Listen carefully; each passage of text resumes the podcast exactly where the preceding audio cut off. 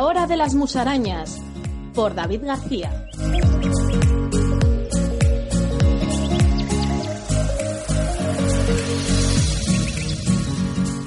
Bienvenidos y bienvenidas todos a este pequeño programa que comenzamos hoy. Con más ganas que medios, vamos a intentar crear un podcast que os entretenga e interese. Os hablaremos de naturaleza, montaña y actualidad, pero también de ciencia y tradiciones. A partir de ahora, este lugar será un rinconcito en el que combinaremos todos estos temas de la mejor manera que podamos. Hoy, para empezar, tenemos a Alexander Pereda, que nos trae en su sección El Rincón de lo Improbable una de las fiestas cántabras más populares, la Vijanera. Alberto Rodríguez nos intrigará con una anécdota que sucedió en 2011 cuando el mundo de la ciencia estuvo en vilo ante la posibilidad de que se pudiera ir hacia atrás en el tiempo. En Naturaleza Salvaje os hablaré sobre un efecto inesperado del cambio climático, los comportamientos por sobrevivir que tienen las hormigas y el curioso lugar en el que encontramos el color más negro que nos ofrece la naturaleza. Para terminar, debatiremos sobre si se debería regular el turismo de montaña en los parques nacionales. Mi nombre es David García y aquí comienza la hora de las musarañas.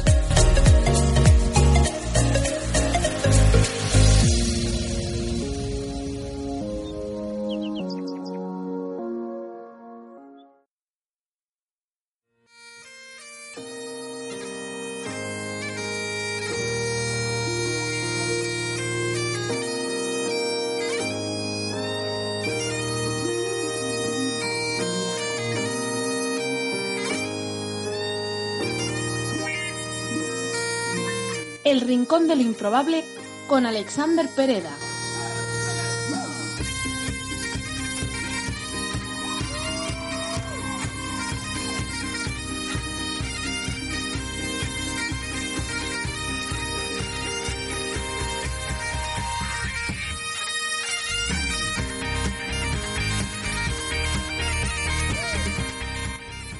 Es muy difícil que alguien que ha nacido o resida en Cantabria no haya oído hablar de una celebración que todos los años aglutina a miles de personas en un pequeño valle de tantos que nutren nuestra región. Hablo del pueblo de Silió y de la celebración de la Vijanera. Por situaros, os diré que este es el primer carnaval del año en Europa. Se celebra el primer domingo de enero siempre y cuando no coincida con Año Nuevo, y en él participan más de 75 personajes diferentes, caracterizados por más de 100 vecinos. Pero para ilustrarnos un poco más de esta fiesta cántabra, tenemos con nosotros a Alexander Pereda, creador de la web Al filo de lo improbable y posiblemente uno de los mayores expertos de mascaradas en España. Muy buenas tardes, Alex. Buenas tardes. Eh, se, me, se, me, han subido los colores porque lo de uno de los mayores expertos. Bueno, hombre, tienes, tienes incluso un mapa hecho, ¿no? En tu web de la gistería sobre las mascaradas de España. Sí, pero hay, hay gente que, que, del tema sabe, sabe latín de, de este tema. Bueno, hombre. Más que yo, desde luego. Entonces, para explicarnos, como, como he dicho ya antes, eh, le tenemos aquí y me gustaría saber un poco, a ver, en qué consiste la vijanera, la fiesta, sus orígenes. Pues la vijanera es un carnaval tradicional o, o también un, se suelen denominar mascaradas, que son ritos paganos que se realizan eh, en torno al equinoccio de primavera y están relacionadas con, con el inicio o el fin del año y normalmente con el inicio o el fin del ciclo de, de la Tierra. Por eso se, se, celebra en carnaval, porque al final es, es la fecha del cambio de, de, invierno a primavera y es cuando despierta el, el, año. Esto tenía mucho que ver ¿no? con los antiguos celtas, seguramente. Sí, hay un, uno de las, de las teorías que tiene es sobre, sí, sobre los ritos celtas y también hay una que dice que, que tienen que ver con las calendas de Jano que eran unas antiguas fiestas de los romanos que, en los que los hombres salían disfrazados por las calles. Yo sí que leí también un poco de, del tema de Jano, que venía a significar sagrado, ¿no? Pico Jano. Sí, sí, es, eh, tiene que ver con algo sagrado y, y, de ahí viene el nombre de la vijanera, eh, Vijano. Es, tiene, tiene, algo que ver de eso. No, no sé decir etimológicamente de a qué se, a qué se refiere, pero, pero sí tiene relación con ello seguro. Vale. Y bueno, Alexander, dentro de los 75 personajes que hay, ¿cuáles son los más importantes y qué representan? Pues en estas mascaradas, bueno, no sé si decirte en todas, pero en la mayoría siempre están representados el bien y el mal. El mal lo suele representar un muñeco de paja o un ser salvaje o el diablo. En este caso, en la vijanera lo representa el oso. Y el bien eh, lo representan otros, otros personajes que en la Vijanera lo representan los zamarracos, los danzarines y otros personajes que están vestidos de mm, elementos naturales, que son los trapajones, o de elementos de tela, que son los trapajeros. Y los, los personajes más importantes de, de la Vijanera son los zamarracos, que son los que capturan al oso y los más característicos del, del evento, que la vestimenta que tienen es una piel de oveja que les cubre el torso, sobre ello llevan, eh, creo que son ocho campanos que pesan entre todos 40 kilos y los van zarandeando al son. Es un sonido rítmico que yo creo que les evade de, del sufrimiento. Y en la cabeza, bueno, llevan la, la cara tiznada de negro y en la cabeza llevan un capirote negro con, con borlas de colores. También característicos son los trapajones, que son, los, como hemos dicho, los que van eh, vestidos de elementos naturales, que podemos ver algunos que son cortezas de árbol, otros que son que llevan eh, cáscaras de nuez. Eh, son, son muy característicos, muy, son dignos de ver, la verdad. Llevan mucho trabajo, ¿no? Muchísimos. lo preparan durante todo el año y, y conozco gente, por ejemplo César, que es uno de los organizadores, saludos desde aquí, que se coge fiestas el mes anterior de la Vijanera para poder prepararlo bien. Eso sí que tiene mérito. Bueno, antes de nada me gustaría hacer un pequeño corte para poner un fragmento de la fiesta. ¿Qué queréis? ¡Venga! ¡Opa!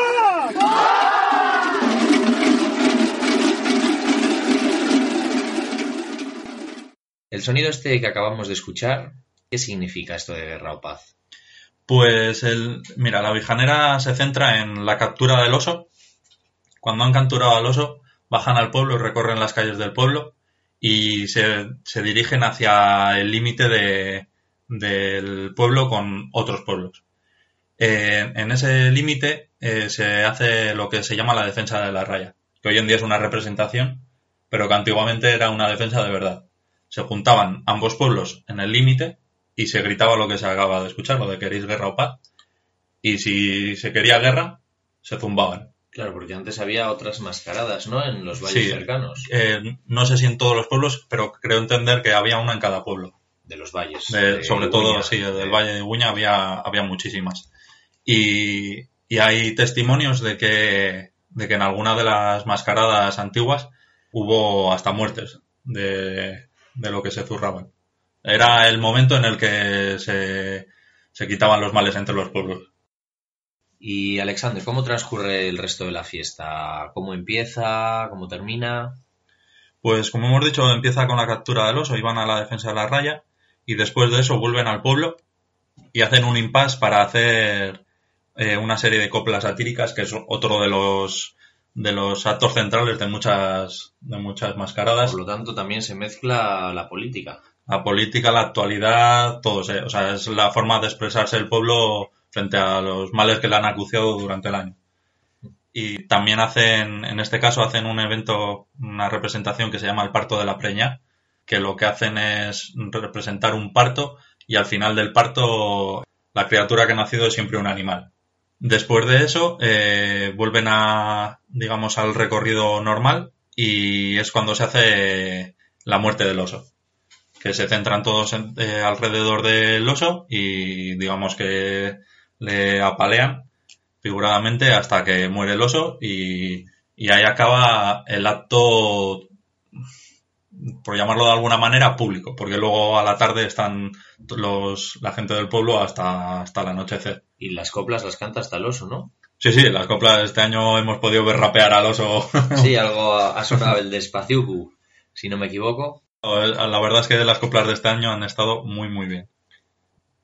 Bueno, yo también me he estado informando un poco del tema. Sí que es cierto que algún año he ido a. He de reconocer que he ido a ver la Vijanera. Y sé que durante un tiempo estuvo, estuvo prohibida y perseguida por su, por su etiqueta de, pagana, ¿no? De fiesta pagana.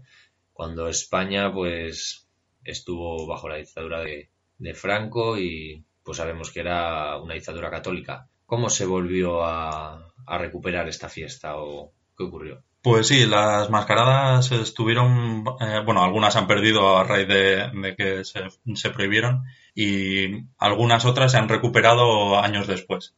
En este caso lo recuperaron en, en Silio, lo recuperó la Asociación Cultural de Amigos de la Vijanera y lo que no sé si es, si es cierto lo de que se perdieron porque eran paganas o porque eh, tengo entendido que en, esos años no se podían hacer actos enmascarados. Entonces, eh, en este caso, todas las mascaradas, como su nombre indica, llevan máscara, entonces no se podrían compaginar. Eh, hay casos en los que se cambió, en vez de hacerlo en carnavales, se cambió la fecha. En este caso puede ser la, la vijanera, no sé si es ese caso, pero en, otros, en otras mascaradas, por ejemplo, en el, en el País Vasco hay una que se cambió a una festividad cristiana y que como celebraban esa festividad, pues se siguió, se mezcló y se siguió celebrando. Bueno, en, Cantabria sigue habiendo alguna mascarada más aparte de la vijanera. Sí, hay mm, dos o tres más. Eh, están los zamarrones de poblaciones, los zamarrones de los carabeos, y hay una que también, como hemos dicho antes, se entremezcla en el País Vasco una, pues aquí se entremezcla otra y son las marzas de Soba, que cantan las marzas, pero vestidos de personaje enmascarado, tipo los zamarracos de la vijanera, pues es un personaje. Y por último también está la mascarada de, Piasca, que están también los, no, no, sé si son zamarrones o zamarracos, pero es muy parecida a esta de la vijanera con personajes eh, salvajes y... Todas al final tienen, tienen cosas en común, ¿no? Sí, eh, eh, pero todas en España, en Europa, tienen muchos elementos comunes como son los, los elementos naturales, las, las ropas viejas y sobre todo un elemento que caracteriza, no sé si a todas porque no me he puesto a investigar tan profundo, pero son los cencerros. En casi todas verás personajes con cencerros que dan el son al ritmo de, lo que se está llevando. ¿Y cómo es posible que comunidades tan aisladas, digamos, entre ellas, de, por ejemplo, del norte de Europa con el sur de Europa en el que estamos, que puedan tener esas similitudes, como por ejemplo, yo siempre me he fijado en las cintas que, que están arriba del cono de colores, lo que tú has dicho de los campanus, ¿cómo es esto posible? Pues no sé, yo creo que es porque son actos tan, son, son bueno, actos, son ritos, que son antiguos ritos eh, ancestrales, que yo creo que era como una sabiduría popular de, al final los, por ejemplo, los cencerros eh, se dice que se utilizan para, para el despertar de la tierra, porque es un sonido rítmico que, que hace, te hace vibrar y, y dicen que eso ayuda al despertar de la tierra. Al final, si eso lo piensan unos, también lo pueden pensar otros ahí por Rusia o por por Grecia, por donde lo estén haciendo. Muy bien. Y ya por último, para terminar, me gustaría hacerte una pregunta. ¿Cuál es tu mascarada favorita o tu carnaval favorito? Uf, es una pregunta bastante difícil. Normalmente me suelen gustar las más... El, el, más característico, el que más te ha impresionado. Buah, el, que más me ha impresionado fue el de Alsasua. es un carnaval que, que yo creo que hay que vivirlo y, es muy intenso. Es, hay mucha gente también, pero, pero es muy intenso. los personajes que son los momochorros, yo creo que, en ese caso es la única vez que yo les he visto que, que sí que se han evadido de lo que están haciendo. O sea, que como que han entrado en trance y siguen haciendo el acto, pero sin saber lo que hacen. Para terminar esta sección del Rincón de lo Improbable, que nos va a traer, intentemos, en todos los programas Alexander Pereda, me gustaría anunciar, o bueno, intentar fomentar que la gente vaya al resto de mascaradas de Cantabria para que no se pierda esta tradición. E informaros que en febrero están las mascaradas de poblaciones, que son los zamarrones de poblaciones, y la mascarada de Piasca. A primeros de marzo tenemos la de Soba y los carabeos ya en agosto. Entonces, bueno, pues todo el que quiera animarse a ir y a disfrutar de esta de esta tradición de folclore cántabro o del norte de España, de Europa en general, celta, pues ya sabéis, estaréis seguramente invitados por la gente del pueblo.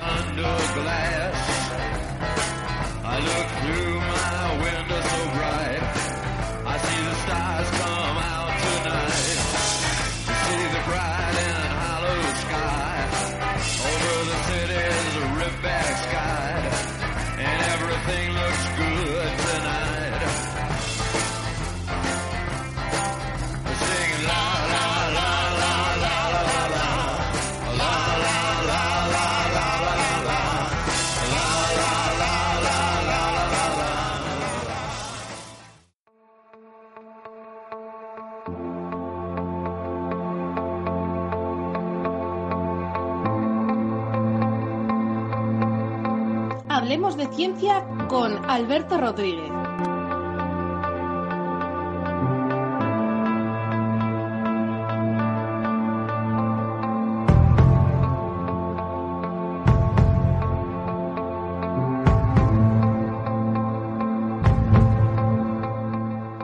Bueno, Alberto, ¿de qué nos vas a hablar hoy? Tiene que ver algo con viajar hacia atrás en el tiempo, ¿no?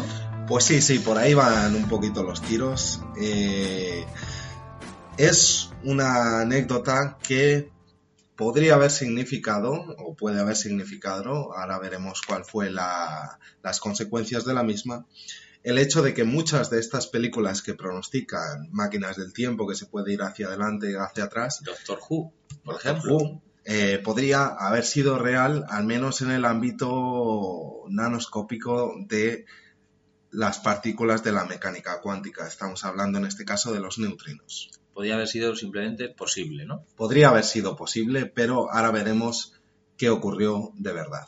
Pues adelante.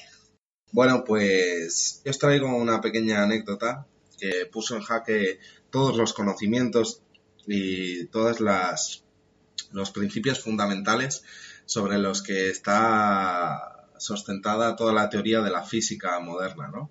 Ya sabéis que la física moderna está sustentada en dos teorías, la teoría de la relatividad de Albert Einstein y la teoría eh, de la mecánica cuántica de Max Planck. Pues este experimento tuvo lugar en el año 2011 en el CERN, ¿Mm? ese gran acelerador de partículas que está entre Francia y Suiza, y fue uno de los experimentos más esperados desde que se creó el CERN. ¿no? Eh, el experimento básicamente, explicándolo así en grandes rasgos, consistía en enviar un haz de luz desde el CERN hasta otro instituto que se llama Ópera, que está en Italia, para que, insisto, un haz de luz y otro haz de neutrinos viajasen eh, una distancia y, y calcular. ¿A través del acelerador o por un No, no a través del acelerador. láser o algo de? Era a través de, de- de un tubo, digamos, un tubo de vacío. Y eh, bueno, se quería simplemente constatar que lo que decía Einstein era, era verdad, que no había ninguna partícula que podría superar la velocidad de la luz. ¿Cuál fue la sorpresa Mm. cuando, una Cuando vez que se, se inicia el experimento, se repitió en varias ocasiones y se encontraron que siempre la- los neutrinos llegaban como uno, un metro, en unidades inglesas, seis pies. eh, seis pies por delante de las partículas fotónicas, de los fotones, Mm. que son las partículas de la luz. Entonces, claro, esto fue un auténtico, se publicó un artículo y fue un, un auténtico terremoto en la comunidad científica internacional, especialmente en los físicos cuánticos, ¿no? Era básicamente el tema de conversación en todos los, los mítines y reuniones, todo el mundo adoptó posturas, unos a favor, otros, sin embargo, dijeron que podía, que, que no lo creían, Era un error. eh, que era un error, otros dijeron que sí, que era muy posible que la teoría de Einstein estaba incorrecta, pero fue entonces eh, varios eh, físicos de alto prestigio los que empezaron a analizar, digamos, experimentos anteriores. Y entonces se dieron cuenta de que Japón, en un detector de neutrinos exoatmosféricos que vienen desde el espacio exterior, eh, se había detectado hace algunos años que los neutri- unos neutrinos de una estrella, una supernova que había explotado a, a varios años luz de Estaba distancia, habían llegado exactamente a la misma velocidad, o sea, a- al mismo instante que la luz, que es lo que la teoría decía. Entonces, eh, claro, eso contrastaba mucho con los experimentos que se habían llevado a cabo en el CERN, porque estaba a varios año- años luz, una distancia muchas órdenes de magnitud mayor que la del CERN, y habían llegado a la misma velocidad. Entonces había ahí algo que no cuadraba. Otros científicos se dieron cuenta de que, por ejemplo, había habido un experimento en la Universidad de Nueva York en el que los alumnos de física cuántica habían tenido que predecir y calcular cuál es la velocidad de la luz usando, digamos, un equipo que tenían en el laboratorio de esta universidad. y habían visto que la velocidad de la luz era ligeramente mayor a la hora de comer, después por la tarde iba decreciendo un poquito y por la noche era mucho menor. Y entonces eh, empezaron a, preguntarse por qué, ¿no? Y se dieron cuenta que había un fallo. Había un fallo en los sensores, en el caso de la Universidad de Nueva York, que eran dependientes de la temperatura. Entonces, a la hora de comer, el experimento se realizaba en el hall principal, había muchas personas, generaban calor y esto hacía que los sensores midiesen de manera incorrecta. Por la noche no había nadie, descendía la temperatura y medían otro tipo. Entonces, con todas estas evidencias, se comprobó que había un fallo en la trigonometría de los satélites que medían entre Suiza e Italia y se dieron cuenta de que Einstein era demasiado Einstein como para estar equivocado ¿eh? y, de que el fallo... y de que el fallo no era tal. Pero centrémonos un poquito en lo que, en por qué generó tanto debate. Raro, raro también que, falle la mecánica antes que, el ser humano, ¿no? Pues sí, pero esto, esos, ese tipo de fallos están a la orden del día. Tienes que tener en cuenta que en un experimento de estas características hay cientos de cosas que pueden fallar.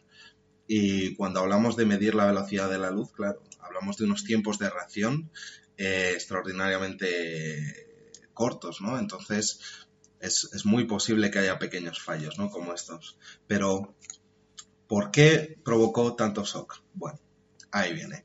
Se supone que si un astronauta viaja durante varios años eh, por el espacio exterior, digamos, a una velocidad mayor que la Tierra, cuando regresa, el tiempo transcurrido para ese astronauta es un poquito menor que para el resto de los humanos. Se supone también que si el astronauta es capaz de viajar en una nave que viaje a la velocidad de la luz, el tiempo para esa persona no pasa. Entonces lo que se estaba comentando o poniendo en evidencia en este experimento, de haber sido cierto, es que en el universo existen partículas que pueden ir en tiempo, digamos, negativo. ¿Por qué? Porque si los neutrinos eran capaces de ir más rápido que la velocidad de la luz, estarían volviendo hacia atrás en el tiempo. Esto habría sido un auténtico terremoto y por eso los físicos cuánticos que conocen bien el tema eh, enseguida se posicionaron y hubo ese, esa granola de, de opiniones. ¿no? Eso, carnaza para Stephen Hawking. Carnaza para Stephen Hawking, evidentemente, pero habría que haberse replanteado muchas cosas, la edad del, la edad del universo, eh, las reacciones que, que, suceden en los reactores nucleares, cientos de cosas habría que haber vuelto a recalibrar de, de haber sido esto cierto. Pero afortunadamente Einstein era un tío demasiado inteligente como para tener esos fallos. Tener ese tipo de fallos. Pues muchas gracias, Alberto. Un placer. Gracias por tu colaboración. Hasta la próxima.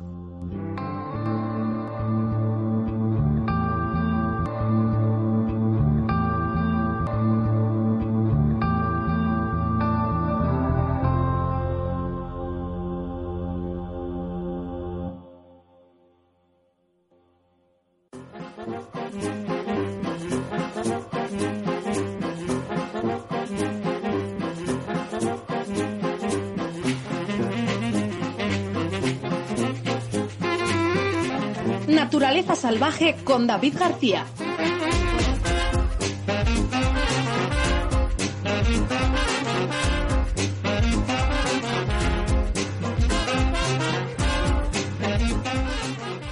Ya estoy de nuevo por aquí con una nueva sección llamada Naturaleza Salvaje, en la que os contaré pues noticias breves y de actualidad sobre el mundo de la ciencia y de la naturaleza. Por ejemplo, el curioso efecto que está teniendo el cambio climático sobre los bosques tropicales, y es que, según parece, el calentamiento global hace que estos bosques tengan una mayor floración, o al menos así lo afirma un estudio realizado a lo largo de tres décadas por investigadores de la Universidad Estatal de Florida, liderados por Stephanie Poe. Estos investigadores han analizado a lo largo de 28 años los bosques tropicales de la isla Barro Colorado de Panamá. Los resultados publicados en Global Change Biology muestran que el aumento de la tasa de dióxido de carbono influye en la producción de flores de esta región el equipo liderado por Pau evaluó un registro de material vegetal recolectado y archivado por investigadores en la isla durante más de 28 años. Luego examinaron cómo una gran cantidad de factores como la temperatura, la lluvia, la luz y el dióxido de carbono parecían afectar la actividad anual de floración de las diferentes especies presentes en el bosque. Pero uno de estos factores destacó entre el resto, el dióxido de carbono. Las plantas convierten el CO2 atmosférico en energía en forma de azúcares, que pueden usar para alimentar importantes procesos vitales. A medida que se libera más dióxido de carbono a la atmósfera, las plantas tienen la oportunidad de producir mayor energía y, por tanto, una mayor floración. También nos hemos enterado de que las hormigas son capaces de sacrificar a sus semejantes por sobrevivir. Y es que hay un experimento que revela cómo son capaces de destruir a larvas infectadas por un hongo letal para evitar que el contagio se extienda por todo el hormiguero. Al igual que sigue haciendo el ser humano en muchos lugares, las hormigas sacrifican a sus semejantes con defectos por la supervivencia de la colonia. Al menos así lo revela un nuevo estudio realizado por el Instituto de Ciencia y Tecnología de Austria. Los investigadores realizaron un experimento con una colonia de un tipo de hormigas llamado Lasius neglectus, y descubrieron que poseen la capacidad de detectar las señales químicas que revelan cuando las pupas o larvas están infectadas con un hongo llamado Metaricium. Dicho hongo resulta letal para estos insectos y de hecho suele utilizarse como remedio para eliminar hormigueros cuando se detecta alguna plaga. Pero las hormigas también tienen herramientas que le permiten defenderse de dicho hongo. De hecho, son capaces de destruirlo usando el ácido fórmico. Lo que pasa es que para ello han de perforar a mordiscos el capullo que envuelve las pulpas. Así, los insectos llevan a cabo lo que los autores del estudio han calificado como una desinfección destructiva, un proceso en el que destruyen al hongo que les amenaza, pero también a las larvas que están infectadas. Tal y como explican los investigadores austriacos, la capacidad de detectar y destruir elementos dañinos probablemente fue necesaria para la evolución, tanto de organismos multicelulares como de superorganismos.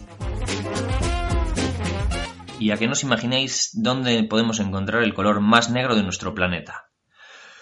Pues en las plumas de un ave. Y se trata de las plumas de la cola del ave del paraíso, y tiene la capacidad de absorber el 99,95% de la luz solar. Una de las características de esta especie de ave, natural de Oceanía, se encuentra en su peculiar rito de apareamiento, durante el cual el macho despliega su espectacular plumaje negro para tratar de atraer a la hembra. Estas plumas son tan oscuras que es imposible distinguir la cabeza y el cuerpo del animal cuando las tiene desplegadas. Un equipo de biólogos evolutivos de la Universidad de Michigan quedó intrigado por este color tan intenso y llegó a la conclusión de que no podría ser causado por un simple tinte, por lo que intentaron descubrir cuál era el origen del mismo. Y lo que han averiguado es que es producido por la capacidad que tienen las plumas de estas aves para absorber la luz solar. Los investigadores analizaron las plumas del ave y las dividieron en dos categorías, oscuras y supernegras. Las pruebas revelaron que las primeras eran muy similares a las de otros pájaros, pero, en cambio, las segundas tenían una estructura mucho más compleja formada por miles de pequeñas agujas, y el resultado era que tenían un índice de refracción de la luz solar apenas de un 0,5%, provocando ese negro tan intenso que, según los investigadores, es el más oscuro que podemos encontrar en nuestro planeta sin intervención artificial.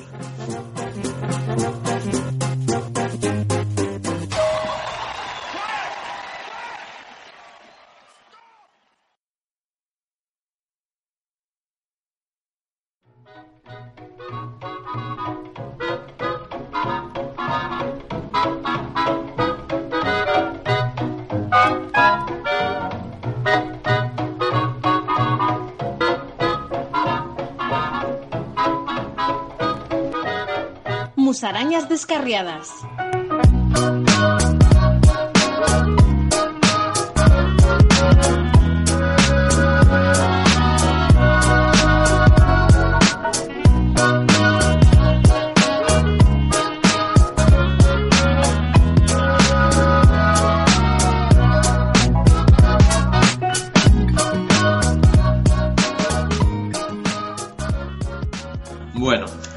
En la sección de debates con un tema que está candente últimamente por diversos motivos. El tema del que vamos a hablar es si se debería o no delimitar el uso de montaña, el uso del turismo de montaña, en los parques nacionales y en la alta montaña. No hay más que ver los datos. Según la Guardia Civil, en 1981 hubo 64 rescates en la montaña. Casi todos estos eran casos de gente experimentada que reunía las capacidades técnicas y físicas necesarias para realizar la actividad, pero que habían tenido simplemente mala suerte. En 1990, 10 años después, ya ascendieron a 350 dichos rescates. En el 2000 fueron 700, en 2010 800 y en 2015 llevamos por 950. Dentro de estos últimos casos, la mayor parte correspondía a imprudencias graves o muy graves por parte de los rescatados. Y hay quien achaca que este incremento se debe al efecto de Caldón o efecto Calleja. El primero lleva el nombre de la gran superficie de ropa deportiva que ha puesto al alcance de cualquier bolsillo materiales técnicos que anteriormente solo estaban a disposición de unos pocos.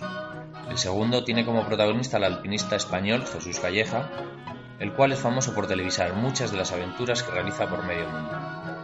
Quizá deberíamos regular este tipo de actividades en la montaña, regular la entrada también a los parques nacionales. Pues bien, para eso tenemos con nosotros a Alexander Pereda, especialista en diseño de mapas en la gistería y fundador de la web de alta montaña Al filo de lo improbable. Buenas tardes, Alex. Muy buenas. También tenemos con nosotros a Alberto Rodríguez Cuevas, investigador en el grupo de Ingeniería Fotónica de la Universidad de Cantabria y futuro investigador en Estrasburgo en el campo de la Ingeniería Química. Muy buenas tardes, Alberto. Hola, buenas, David. Entonces, bueno, yo les pregunto a mis colaboradores de hoy, ¿estáis de acuerdo con que las causas de tantos rescates en la montaña se deba al efecto de Caldón o efecto Calleja? A ver, yo pienso que efectivamente está claro que el hecho de que Decathlon, principalmente Decathlon, no haya favorecido, también es cierto que hay otras marcas, haya bajado tanto el precio, ha posibilitado que actividades que antes eran de ricos, pues ahora las practique todo el mundo, ¿no? Eso en principio no debería de ser malo, ¿no? Yo no considero que el hecho de que el montañismo o el esquí lo practican mucha gente sea malo. Pero lo que sí es cierto es que tiene asociado como todo factores negativos, por decirlo así. Entonces, yo creo que culpar a Decathlon por eso no es correcto. Si nos vamos al caso Calleja, mmm, quizá Calleja no tanto, pero es cierto que hay otros eh, montañistas, como un montañista catalán, que igual Kilian Jornet. Efectivamente, Kilian Jornet, que sí que es cierto que se dedica a hacer, bueno, eh, él, obviamente su modo de vida, hacer retos, digamos, que otra gente pretende imitar y que pues conllevan cier cierto riesgo. Ahí sí que tengo una opinión un poco más negativa en ese sentido, porque el hecho de subir, por ejemplo, en pantalones cortos al Mont Blanc no creo que sea una actitud es que... muy razonable, ¿no? Pero en, en principio tampoco creo que, que, sea un efecto demasiado negativo, ¿no? Yo creo que todo lo que sea o conlleve incentivar las actividades al aire, al aire libre, siempre obviamente con responsabilidad, es positivo, porque con eso se fomenta el, la, un estilo de vida sana y, bueno, eh, una conciencia ecologista que es muy importante, ¿no? Alex, ¿qué opinas tú al respecto? A ver, en primer lugar, eh, yo estoy totalmente en contra de poner una cabeza de turco como nombre a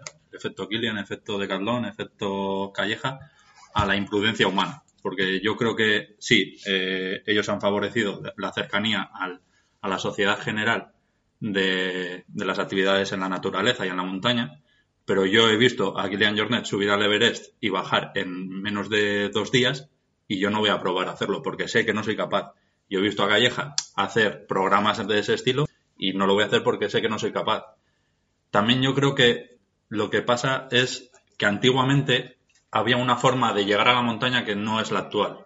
La actual es que ves a mucha gente ir a la montaña, lo ves en las redes sociales, lo ves en internet y tú ya quieres hacerlo, pero no tienes la, práctica o la experiencia suficiente. Antiguamente tú para ir a la montaña lo que hacías era conocías a uno del, barrio o a uno de la familia que era montañero y te ibas con él las primeras veces.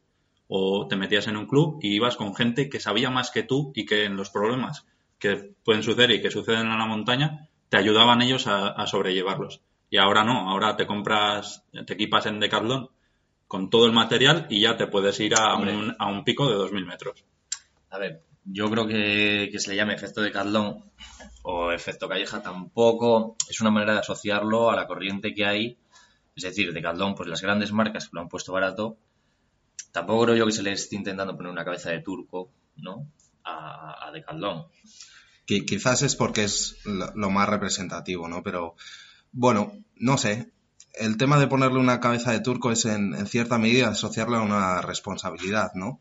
En el caso de estos presentadores, aunque creo que en realidad hacen un, gran trabajo, ¿no? Y bueno, son, visto lo que hay hoy en día en la televisión, pues son programas de cierta calidad, ¿no? Deberíamos entonces quizás delimitar ese turismo de montaña, delimitar de alguna manera ciertas personas o que no cumplan unos requisitos o, o quizás, no sé, porque al fin y al cabo la montaña es de todos, pero claro. A ver, quería volver un, segundo a lo de Kilian.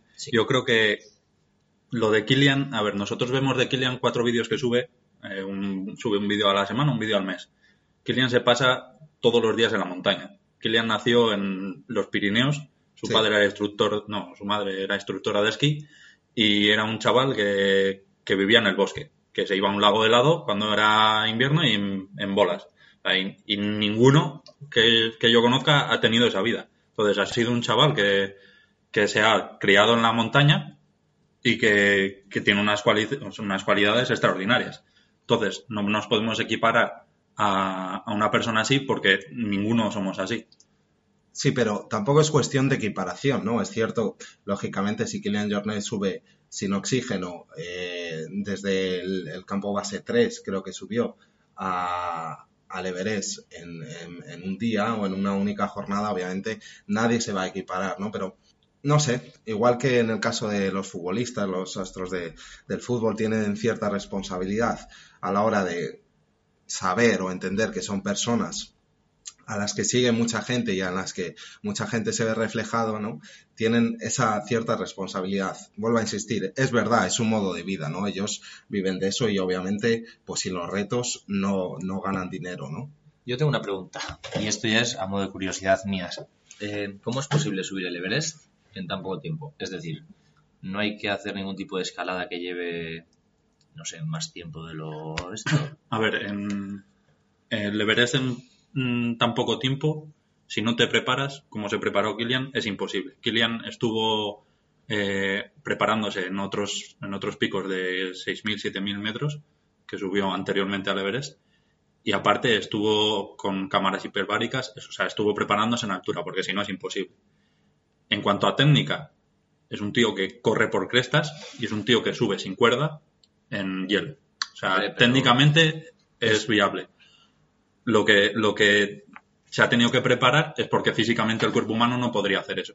Y en el himalayismo es subir, bajar, subir, bajar hasta que el cuerpo se lo acepte. Volviendo al tema de las restricciones de montaña y de limitación quizás en parques nacionales principalmente. Digo principalmente porque, hombre, queramos que no, pues un parque nacional al final es una figura protegida la mayor figura natural y medioambiental protegida que, tiene la Unión Europea y, bueno, imagino que a nivel mundial. Entonces, quizá deberíamos limitar o de alguna manera.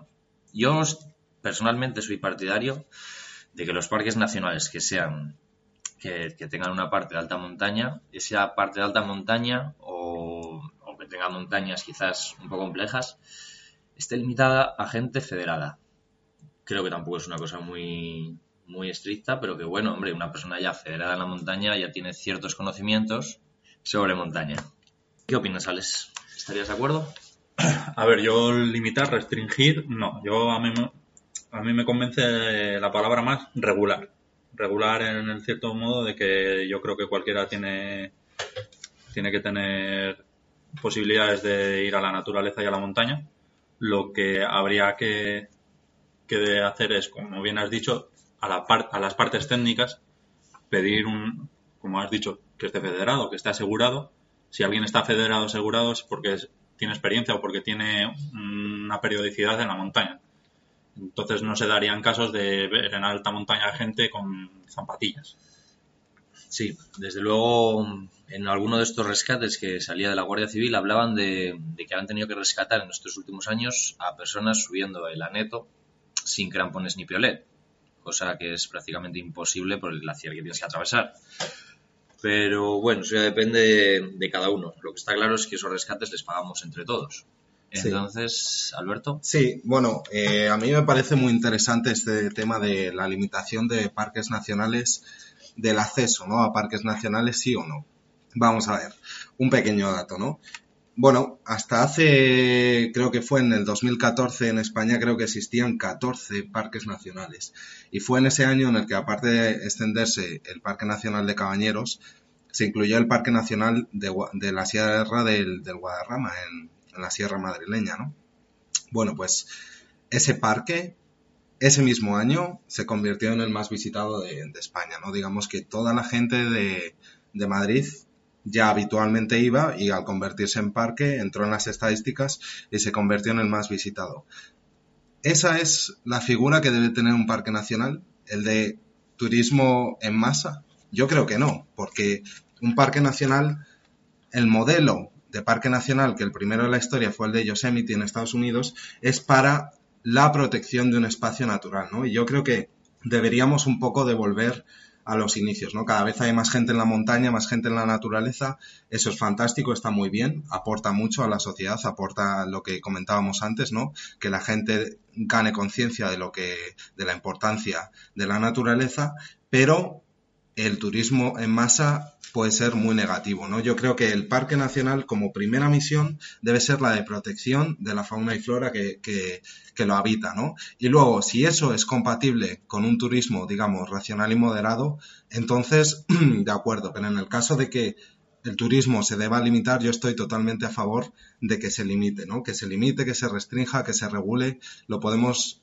eso definir de muchas maneras. En caso de regularlo, por ejemplo, también podría ser el tema económico algo importante. Es decir, se podría cobrar una entrada y en caso de cobrar una entrada, ¿de cuánto tendría que ser esa entrada?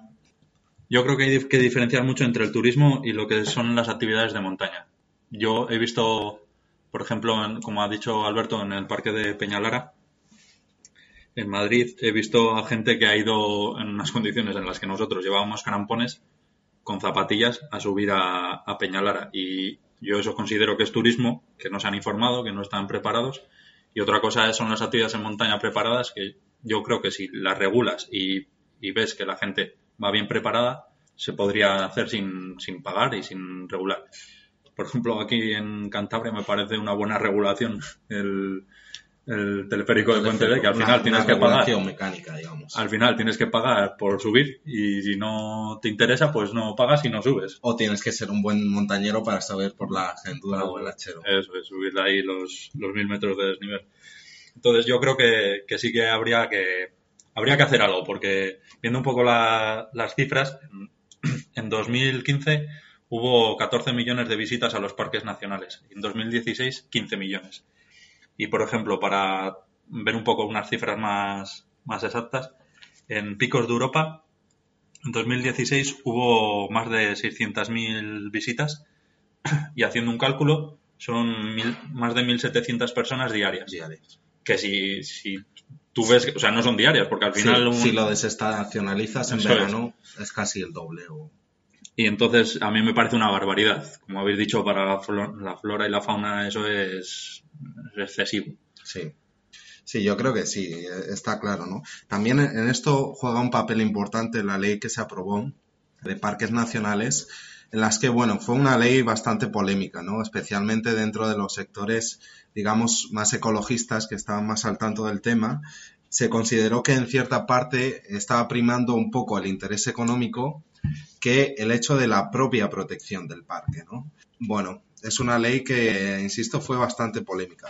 Yo también, mm, pensando un poco desde el otro punto de vista, como he dicho antes, yo defiendo la postura de que la figura del Parque Nacional debe ser fundamentalmente de protección de la flora y la fauna. Eso debe ser el, principal factor y a partir de ahí el resto de actividades compatibles bienvenidas sean. Pero es cierto que es un parque nacional es un terreno enorme, ¿no? Entonces, digamos que cómo se, cómo se financia eso, ¿no? Porque al final quien lo gestiona son las personas. Entonces, ciertamente, aparte de un valor, digamos, emocional o, moral, tiene que tener también, pues, en ese sentido, algún tipo de, de, actividad rentable o económicamente rentable. Y para eso, el hecho de que se cobre entrada a las personas que quieren disfrutar, aunque es un poco, digamos, inmoral en el hecho de, bueno, es un parque nacional, es de todos, todos tenemos derecho a ir, sí, pero por otra parte estás fomentando la propia protección del parque, ¿no?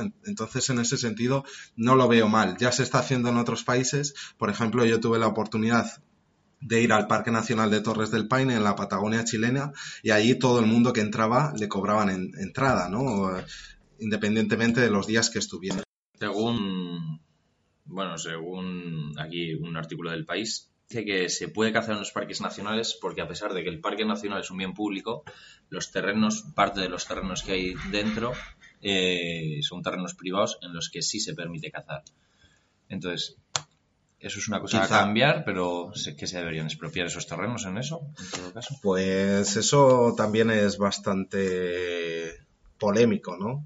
Yo no estoy tampoco a favor de la expropiación de terrenos así como así. Yo creo que es mejor siempre llegar a acuerdos con los propietarios, pero obviamente no veo factible que en un parque nacional cuya figura principal es la de protección de la flora y la fauna que vive en él, se, permita o se deba permitir cazar, ¿no? Eh, eso creo que está totalmente fuera de lugar. Hombre, quizá depende de qué especie, ¿no? En general, yo creo que en general, a no ser, insisto, que sea puramente necesario para la propia sostenibilidad del parque, ¿no? Si hay una superpoblación de ciervos o de venados que pone en peligro especies de plantas, extinción, pues obviamente ahí se tendrán que tomar medidas, ¿no? Pero no la caza como actividad recreativa dentro de un parque nacional, yo no, no estoy para nada a favor. Bueno, pues hasta aquí el debate de hoy, un debate que realmente hemos estado prácticamente todos en, de acuerdo y en común, entonces Muchas gracias por habernos escuchado. Muchas gracias, Alberto.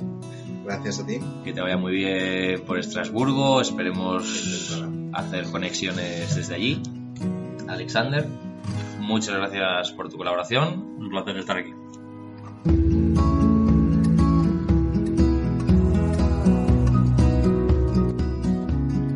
Y hasta aquí el programa de hoy. En el siguiente podcast os avanzo que hablaremos sobre el futuro del hombre en Marte y debatiremos sobre el papel de los zoológicos en el siglo XXI. Muchas gracias por habernos escuchado y hasta la próxima.